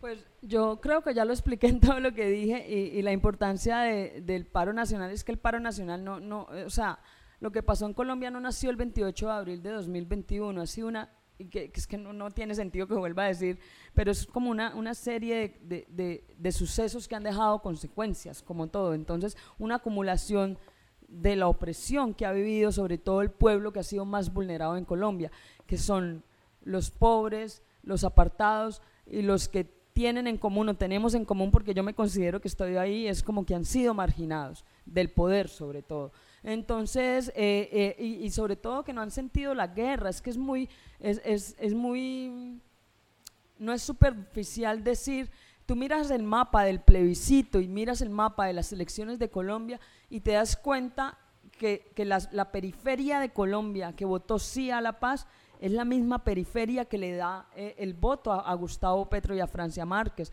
Y eso es, eh, eh, es, es importante decirlo porque el centro del país, que es como el que concentra las grandes capitales, y grandes capitales en tiendas de Bogotá, sí, no sé, votaba siempre eh, o no a la paz, o, sí, la, la, gente citadina era como la que, la, que votaba por prolongar la guerra. Y, y, quienes la sufrían eran básicamente los que votaban por pararla, ¿no? Entonces es, es, muy diciente, de verdad, tú miras los dos mapas y es casi igual. Solo hay una región que, que no sé si es Bichada o Guainía, eh, que sí estuvo que a favor de Rodolfo, no sé qué, pero el, el, el mapa es como, como muy simétrico, muy parecido. Y entonces, eh, por eso digo, no, no es el paro nacional que detonó, pues el paro nacional, ¿qué es lo que pasa con el paro nacional? Que en el paro nacional a mí había mucho joven que en 2018 no tenía edad para votar, ¿sí? Pero ahorita sí tenían la edad para votar. Y los jóvenes del paro nacional eran todos, absolutamente todos, conscientes de que tenían que ir a las urnas y que esto no se podía cambiar solo en las calles. Y eso sí, eh, terminó de politizar a la gente, yo creo que eso fue lo que, lo que, la importancia del paro nacional, pero el paro nacional no se puede mirar aislado de todo lo que les he contado pues de la historia de Colombia. Bueno, y la otra pregunta es muy breve, muy pues eh, directa. Eh, ¿Creéis que de cara al futuro este cambio será suficiente para que cese la horrible noche? No sé si Pues yo, yo opino que cuatro años son muy pocos, ¿cierto? Para tratar de armar un país tan desbaratado como el que tenemos en Colombia y tan desigual, ¿no? Profundamente desigual, donde ha primado la pobreza, la exclusión, la impunidad, la marginación, sobre todo esa Colombia que llaman la Colombia rural, la Colombia profunda, que básicamente cuatro años se quedan muy cortos para más de 200 años de eh, expropiación, muerte, violencia, pobreza, miseria. Eh, yo, mm, como ciudadana también que voté por, por este cambio y este gobierno, que representa Gustavo Petro y Francia Márquez, me conformo porque se priorice la vida en Colombia. O sea, no podemos seguir normalizando la muerte. O sea, en Colombia dejamos de contar los días, todos los días contamos muertos. Hoy, sin ir más lejos, nos levantamos que asesinaron otro exfirmante del acuerdo de paz en Colombia. Sí, hoy, hoy, hoy, bueno, nosotros recibimos la noticia siempre en delay porque estamos al otro lado, pero, pero no ha parado, la, o sea, no ha parado la guerra contra la gente en Colombia. Eh, donde no hace presencia el Estado, el Estado son los grupos armados que pues son una cantidad de una, un, un río revuelto allí, también por lo que implica a Colombia en términos de recursos, de intereses con el narcotráfico y demás, que eso ya también da para otro tema, ¿cierto, Andrea? Yo sí, desafortunadamente tengo que decir que no, no va a cesar la horrible noche. Lo que tenemos es que eh, la oportunidad de hacer las cosas diferentes. Colombia pone el 70% de la cocaína del mundo, según la ONU. Eso es un problema que está ahí, es, gobierne quien gobierne.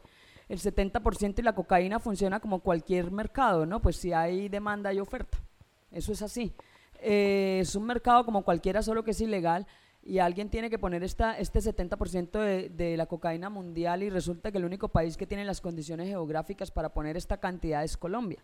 ¿sí? Entonces aquí ya tenemos que entrar a decirle que Gustavo Petro es el único que lo ha dicho duro y a la cara y es la lucha contra las drogas es un fracaso y aquí lo que tenemos es, si queremos cesar la violencia en Colombia, nosotros tenemos que entrar, porque es que además no solo ponemos el 70% de la cocaína del mundo, sino del 89% de la que se consumen los americanos, los norteamericanos.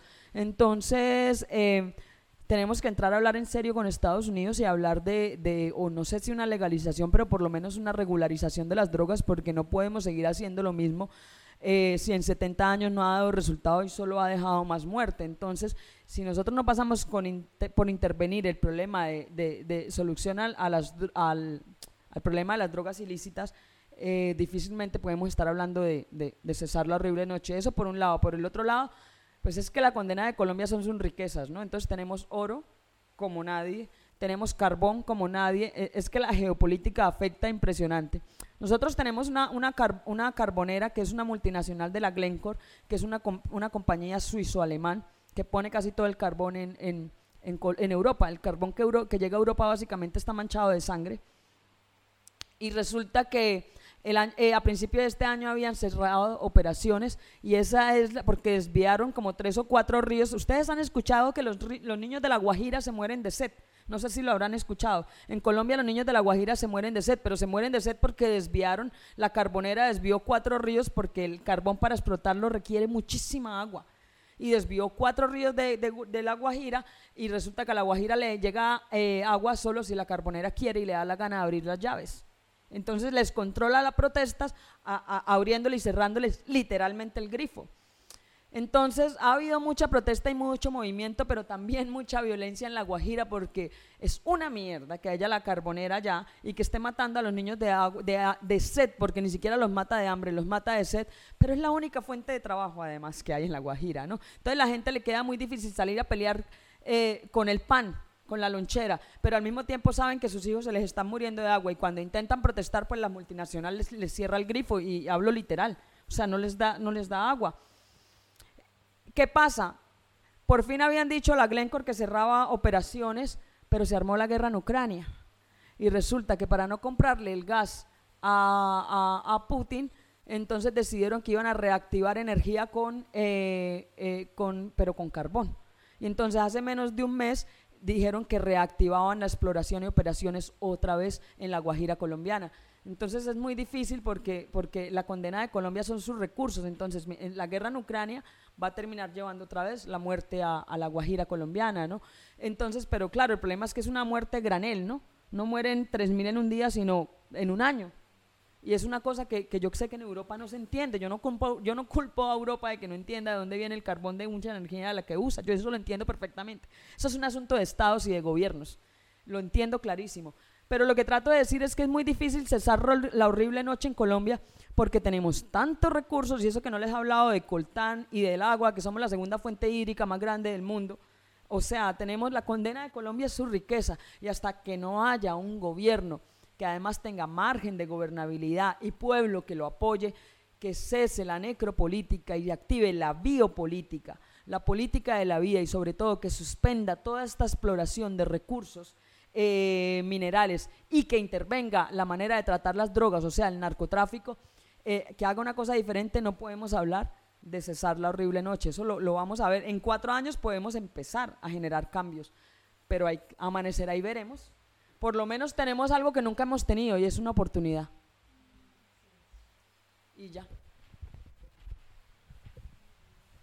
Bueno, ahora sí, eh, quien quiera, pues se puede animar para hacer preguntas aquí a las ponentes. Hola, buenas tardes. Quería felicitarlas especialmente por esta labor tan importante que es la de visibilizar los problemas, de ponerlos a la luz, de escribir nuevamente la historia. Colombia necesita esos documentos, necesita esa fiabilidad en cuanto a la información. Y eso me parece extraordinario y gracias eh, de verdad por ese trabajo tan importante. Quería hacer mención respecto a, lo de la, especialmente a lo de la tenencia de la tierra, ¿no? Uno de los puntos del acuerdo de paz es que se requiere en Colombia hacer un levantamiento, un catastro, una fidedigno con, con con las eh, coordenadas del territorio nacional y que no existe. ¿Por qué? Porque hay muchas tierras y muchas eh, posesiones que se han hecho por la fuerza de terrenos baldíos. Por ejemplo, en el caso del, del expresidente Uribe, pues él tiene 113 mil hectáreas suyas, ¿no? y muchas no se saben la procedencia. Eso es un papel fundamental. Eh, y la pregunta iba dirigida, es un poco difícil, de, articularla, pero en el proceso de paz sí que ha servido en Colombia, obviamente, pero ha desmovilizado a unas fuerzas como las FARC de las zonas que estaban protegidas como zonas petroleras, zonas de minería, que la FARC hacían de cordón de, de, una seguridad en esos terrenos. Al desmovilizarse, pues eso quedó libre. Hay tantas concesiones mineras en Colombia, sobre todo eh, a, los países europeos. Por esa razón, eh, el, proceso de paz es discutible en, la presencia de Santos porque él permitió precisamente que esos caminos se abrieran para que se pudieran explotar. ¿no? Obviamente que es necesaria la paz, pero y, el, otro tema que no se ha hablado es el desplazamiento bueno, obviamente la población, pero también el desplazamiento de esas fuerzas que son de la, FARC desplazadas por otros grupos que han ido ocupando esos lugares, ¿no? ya sean delincuencia común o ya sean paramilitares fundamentalmente, que están, eh, decir, favoreciendo a esos, a esos, ¿qué? a esas eh, empresas eh, extranjeras. ¿Eso puede ser así? Pues ah, eso es una realidad, pero no porque las FARC, a ver, yo no soy defensora de las guerrillas. Em, eh, una cosa es su origen, otra cosa es lo que son hoy. Y, y, yo creo que yo he entrevistado como nadie a las guerrillas y precisamente una de las razones por qué yo salí de Colombia era porque me querían montar un proceso judicial como guerrillera orgánica. Eh, pero la verdad es que las FARC también impuestaban a las empresas y las dejaban explotar, ¿no? O sea, impuestaban... Eh, ellos llaman impuesto de guerras, ellos generan un impuesto sobre cualquier actividad económica, llámese minería, llámese explotación maderera, llámese narcotráfico, lo que sea, eh, ellos también se lucraban un poco de esto. Pero ¿qué fue lo que pasó? Que lo que tú sí sacaste del territorio fue la guerra, el combate diario, ¿no? Entonces no era tanto que las FARC protegieran los territorios, sino que el combate diario, eh, pues había zonas donde no se podía entrar y principalmente porque además eran zonas minadas, donde había minas. Entonces una de las cosas que priorizó el Estado fue desminar territorios, eh, sí, pero que se podían explotar.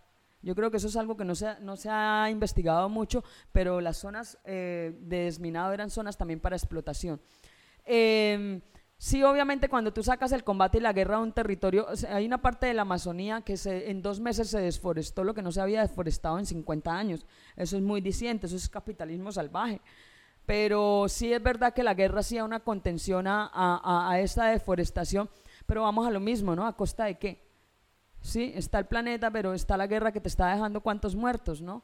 Entonces, eh, eh, lo que necesitamos es que no, no, es la guerrilla quien tiene que proteger los territorios, es, es el Estado, es un, es un gobierno para la vida, que se supone que es lo que acabamos de votar, em, eh, pero, pero pues el Estado no tiene, la protección de la ciudadanía no puede quedar en manos de la ciudadanía, ¿no? O sea, porque por ellos ellos tienen el monopolio supuestamente de las armas, ¿no? El problema es que lo que nos está gobernando o nos estaba gobernando era un capitalismo salvaje que Petro además siempre ha dicho que él no se va a salir del capitalismo porque es imposible, sino un capitalismo más humano, me imagino que está hablando de keynesianismo, y, vamos a ver qué pasa, ¿no? Porque es que eh, eh, eh, Colombia está tan devastada en sus territorios que por algo hay que empezar, ¿no? Y si hay que empezar pues por el capitalismo más humano, pues que empiece por ahí. Pero, pero es que lo que tenemos se tiene que acabar, porque es que los que en realidad están protegiendo los territorios se llaman líderes ambientales y son los que nos están matando cada dos meses.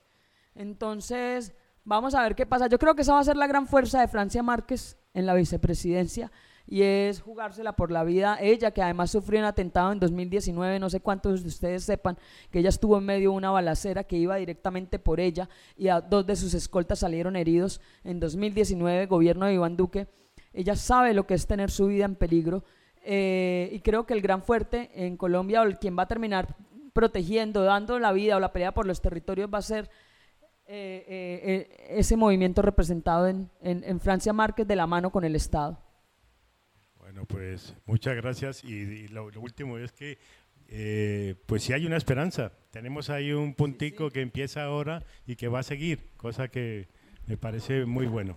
Es una oportunidad, e, ese mensaje de, cuidado medioambiental de Francia, ¿no? Eh, de la, cuidar la casa grande, ¿no? O sea, el, planeta, porque de qué sirve eh, tener recursos, eh, si, no se, si, si, si, se expropian de esta manera, si se usan en, en megaproyectos donde no se genera ningún crecimiento social en un país como Colombia que tanto lo necesita. Entonces, ese mensaje de la Casa Grande eh, eh, es, es, muy potente, ¿no? de Francia Márquez. y, y, el mensaje del vivir sabroso que también lo han querido ridiculizar y minimizar como vivir en pachanga, pero en realidad es vivir con dignidad. Yo me acuerdo, yo conocí a Francia desde hace mucho tiempo porque, porque siempre, perdona si te quita el micrófono, es que me acordé de una anécdota. Conocí a Francia porque me la encontraba en los territorios y porque en el paro nacional me la encontré saludando a las madres de los jóvenes que habían asesinado. No había cámaras, no había nada. Ella estaba sola, yo estaba sola ahí, nos encontramos, hablamos y luego me la encontré, eh, que tengo por ahí unas fotos con ella, porque además yo iba a hacer el perfil de ella.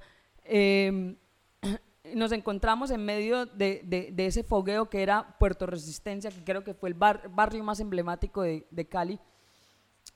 Y luego yo tuve que salir del país, hablamos, quedamos en que yo iba a hacer su perfil, no sé qué, hablamos muchísimas veces y cuando yo salí del país, eh, yo llegué aquí destrozada. hay una persona que sabe cómo llegué yo aquí, que está aquí, que me acompaña, que es mi amiga Elena. Yo llegué suicida acá y con ganas de morirme pero seguía hablando con Francia eh, para hablar, eh, tenía que aferrarme a un proyecto, ¿no? Y cada que hablaba con Francia terminaba llorando tanto como cuando hablaba con mis amigas acá porque yo estaba destrozada. Y nunca voy a olvidar em, que luego le pidieron a otra persona que hiciera el libro, no me acuerdo porque yo había tenido que salir. Y Francia me dice al teléfono que, que ella quiere contar su historia, que nadie la cuente por ella, pero que quiere hacer algo conmigo, así sea una larga entrevista y tal pero me dice que, no hay quien mejor que la haga sin una persona que esté exiliada por la violencia. Mi hijo, vamos a hacer esto juntas, mi hija, a ver si sacamos esto adelante y algún día podamos vivir sabroso. Me dijo ahí. Y ahí cuando ella me dijo, porque además yo llorando, ella también, eh, eh, eh, porque Francia es una persona sumamente sensible, no es, no es carreta lo que ustedes están viendo en, en, en televisión, es verdad, ella es así. Por eso a veces me da lástima que haya entrado a la política, pero bueno, ella es una persona profundamente humana y ahí yo entendí que, que, que Francia básicamente me decía, ah, ah, porque me dijo, yo quiero que mi, hacer esto con una persona exiliada, con usted que sabe lo que yo estoy viviendo. Y luego me dice, a ver si algún día ganamos y podamos vivir sabroso. Algo así me dice.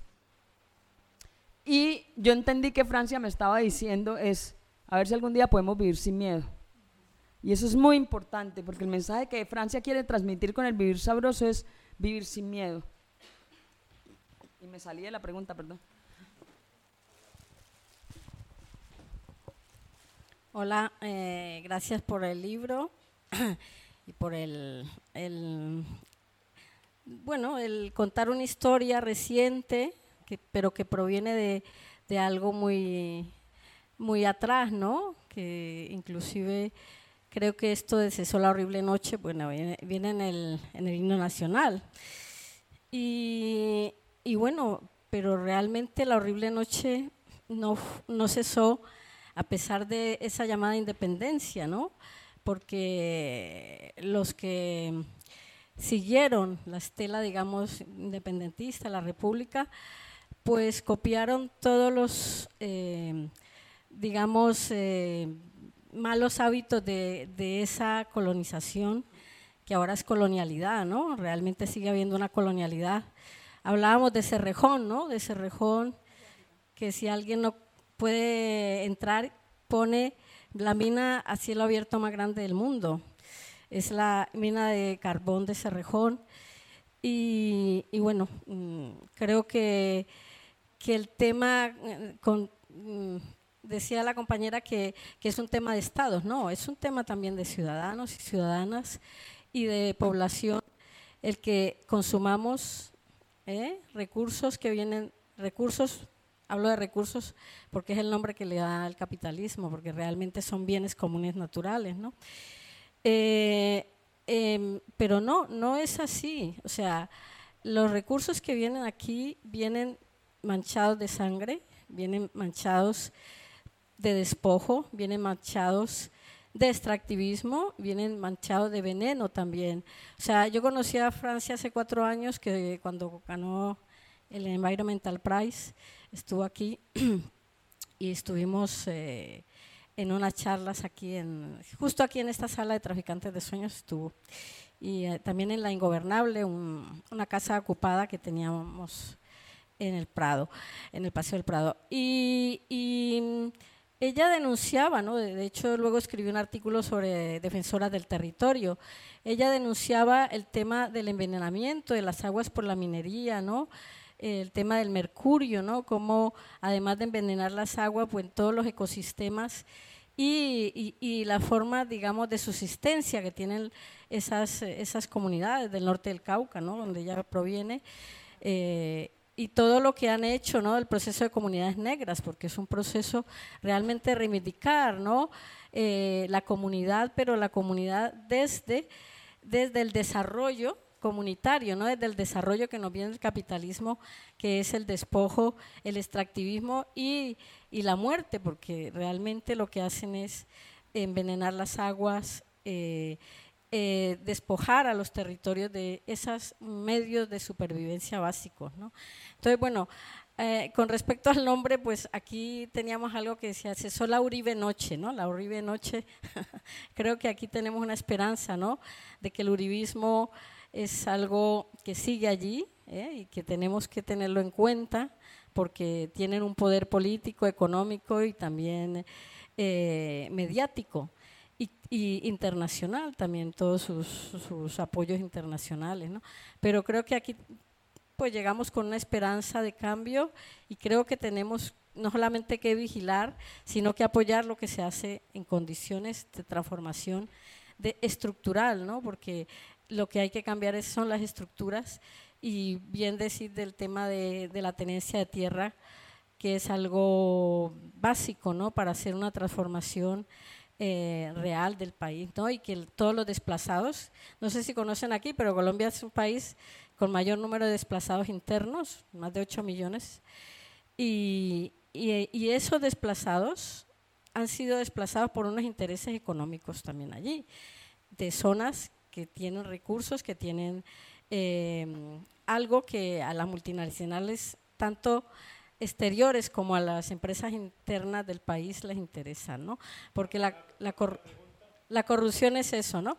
O sea que, bueno, no, no, yo la pregunta no era una pregunta, era una posición y una opción de, digamos, de reivindicar el libro como algo de la, de la historia reciente, pero que proviene de algo que ha sido la historia nuestra de, de racismo, colonialidad y, y patriarcado también. Eh, gracias por ese aporte. De hecho, ahorita se dice, ¿no? Eh, y también por esa referencia al título que lo olvidé, ¿no? Se, Cesó la horrible noche es una estrofa de nuestro himno nacional, ¿no? Entonces, por eso también de allí el nombre del libro. Y muy importante eh, dentro de lo que tú mencionas, ese mensaje también de de esperanza, ¿no? Porque si hay algo claro también de, este, de este nuevo amanecer que se está gestando en Colombia es que cesó la Uribe, la Uribe noche, ¿no? Porque el uribismo sí fue el gran perdedor de, de, o sea, le cobraron, le cobraron sus 20 años eh, en el poder, eh, con ese laxus ahí de, Judas, que fue en este caso Juan Manuel Santos, porque firmó la paz con las FARC, pero le cobraron en las urnas el poder a, Uribe y pues a la derecha en Colombia. Entonces, por ahora hablemos de Cesó la Uribe Noche y esperemos que podamos hablar de Cesar la Horrible Noche en Colombia. No, no, yo, una cosa para aclarar y es que claro que yo sé que los ciudadanos tienen que ver eh, eh, con el tema del carbón. Y, lo que pasa es que mientras que en la Guajira Colombia espera que en Europa se cambien los hábitos de consumo, pues no puede seguir muriendo, ¿no? Entonces, mientras se cambian los hábitos de consumo a nivel mundial, pues los estados tienen que hacer algo, los gobiernos tienen que hacer algo, a eso era lo que, lo que quería apuntar. Y lo otro es que eh, estamos en un momento de la escucha, no importa si no hace preguntas, esto es también para que hagan intervenciones, o sea, yo creo que la tolerancia y la buena ciudadanía y el cambio de todos empieza porque, porque nos aprendamos a escuchar entre todos, porque a veces también es muy cansado sentarse a escuchar ahí la cátedra magistral, yo me aburro en una cátedra magistral ahí, eh, nada, como una invitación no tanto a la tolerancia, sino al compañerismo, a la hermandad, escuchémonos todos, que todos aprendemos de todos.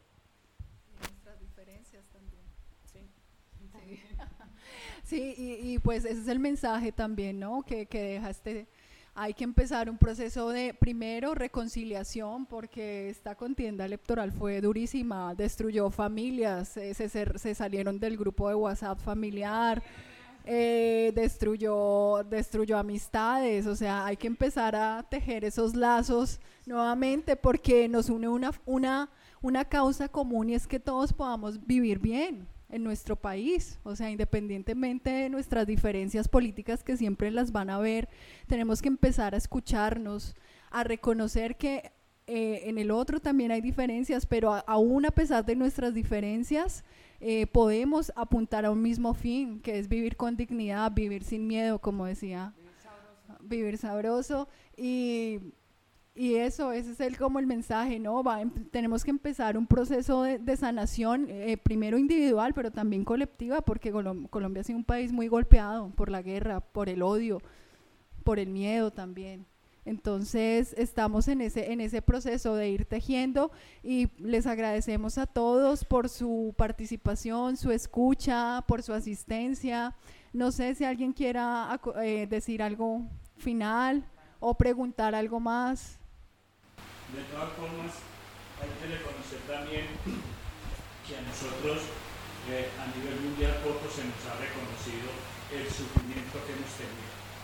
Aquí en Europa, yo llevo 20 años viviendo aquí, acá a, a, a Luque lo recibió la comunidad europea. Todo el mundo lo escuchó. Aquí vino y Felipe VI le puso una medalla de, de, Isabel la Católica.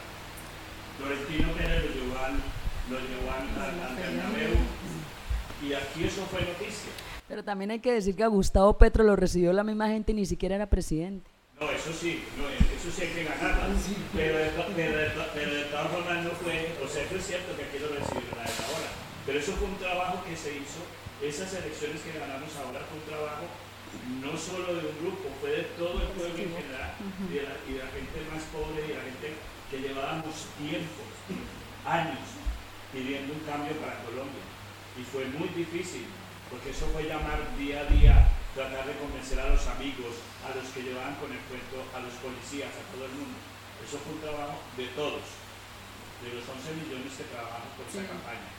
Yo la hice desde aquí. Aquí me tocó salir y me tocó llamar gente de Colombia todos los días a convencerlos y a explicarles. Y yo no sé de política, pero simplemente el dolor de estar aquí, de haber venido aquí, porque tuve que salir de mi país, ahora sé que puedo regresar con muchas mejores condiciones. Pero es así. Aquí la importancia, la sexta le hizo, hizo mandó una periodista a Colombia a hacer una entrevista. ¿Qué le dijo a Rodolfo Hernández? Ingeniero. ¿Qué le dijo a, a Petro? Eh, es guerrillero. Se lo dijo de frente. No fue capaz de decirle eh, Economista. como él se lo merecía. Esos son los cambios que hacen aquí también. O sea, no, no nos ayudan. Lo que se supone que son eh, periodistas de izquierda aquí no nos ayudan tampoco. Nos han dejado solos. El grupo Prisa tiene unos intereses muy grandes en Colombia. Sí. Y avala, y avala mucho la, la- la política de Uribe, o sea que, que no es algo eh, inocente, ¿no? El que, el que haya toda esa animadversión, ¿no? Hacia un cambio, porque la política de la oligarquía colombiana le favorece a todos estos poderes, no solamente económicos, sino mediáticos del exterior, también de aquí, de este país. Y Sí, frente pero, a ese perdona. punto, ah, bueno, no. No, solamente continúa, iba continúa. a ahondar un poquito en esto, que es que no se puede olvidar que hay muchos intereses españoles en Colombia. Eh, como decía, ¿no? los bancos, están las energías. Por lo tanto, pues a un presidente de Colombia, sea el que sea, pues le hacen honores y le ponen medallas, porque priman los intereses económicos.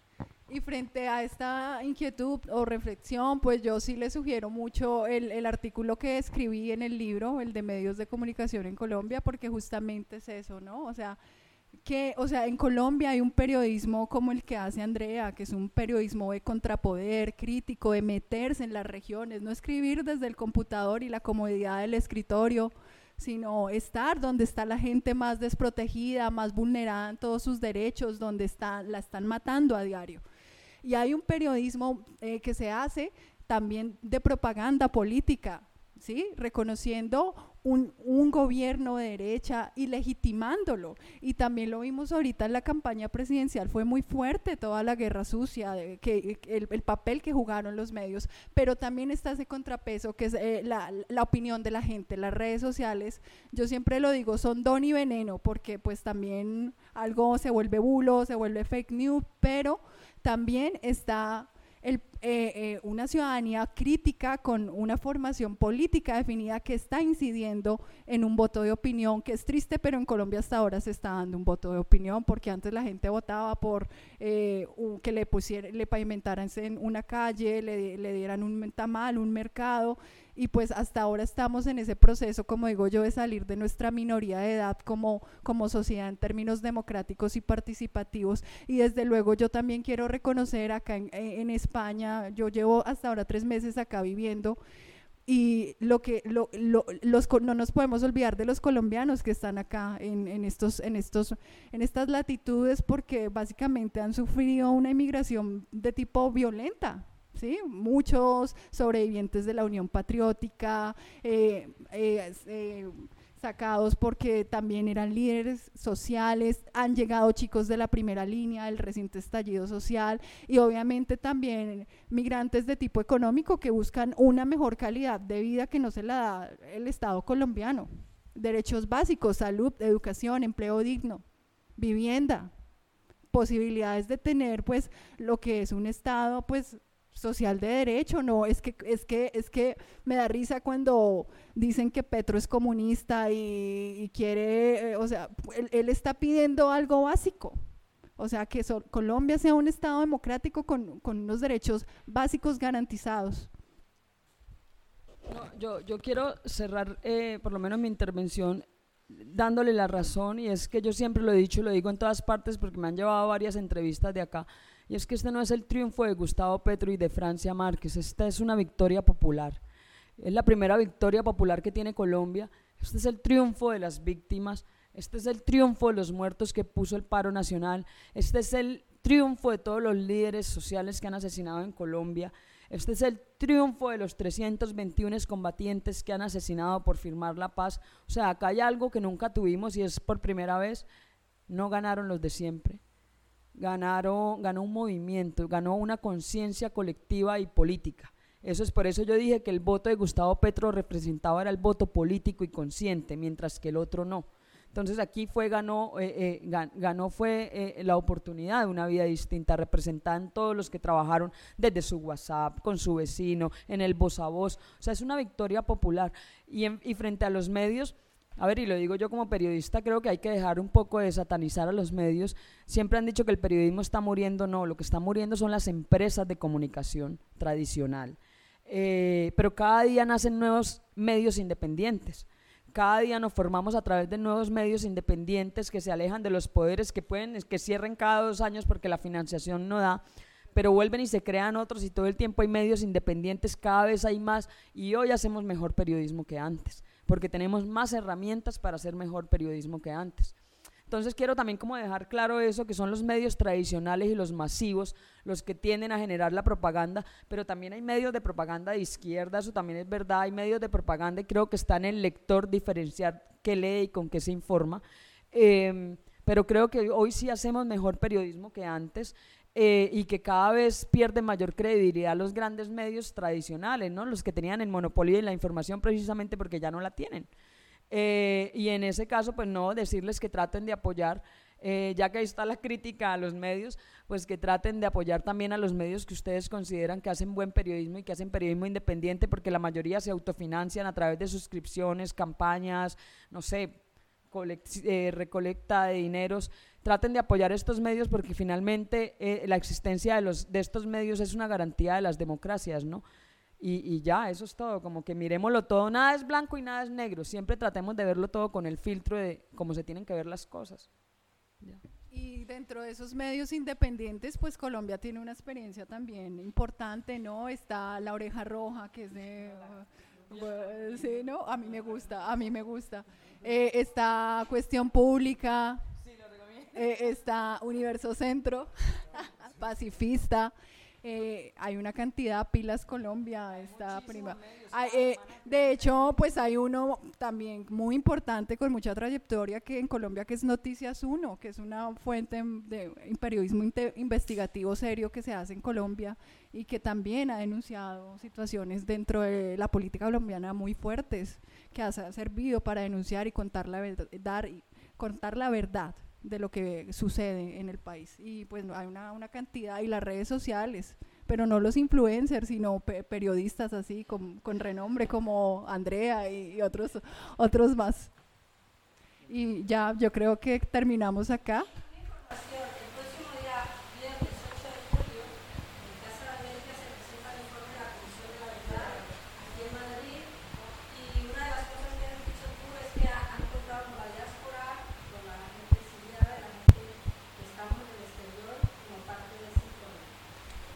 Es así, de hecho la comisión estuvo acá entrevistando víctimas eh, exiliadas eh, y va a presentar en Casa América, gracias por la, invitación y el recordatorio, es este viernes a las, a las 10 de la mañana.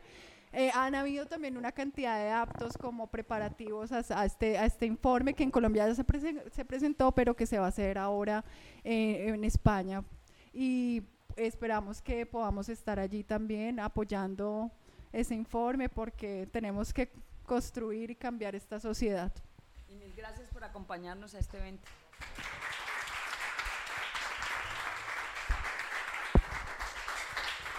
Bueno, como ha dicho Andrea, muchísimas gracias a todos y en especial a todas las personas que lucháis por una Colombia mejor y que dais la vida por ello y simplemente también quería agradecerlo.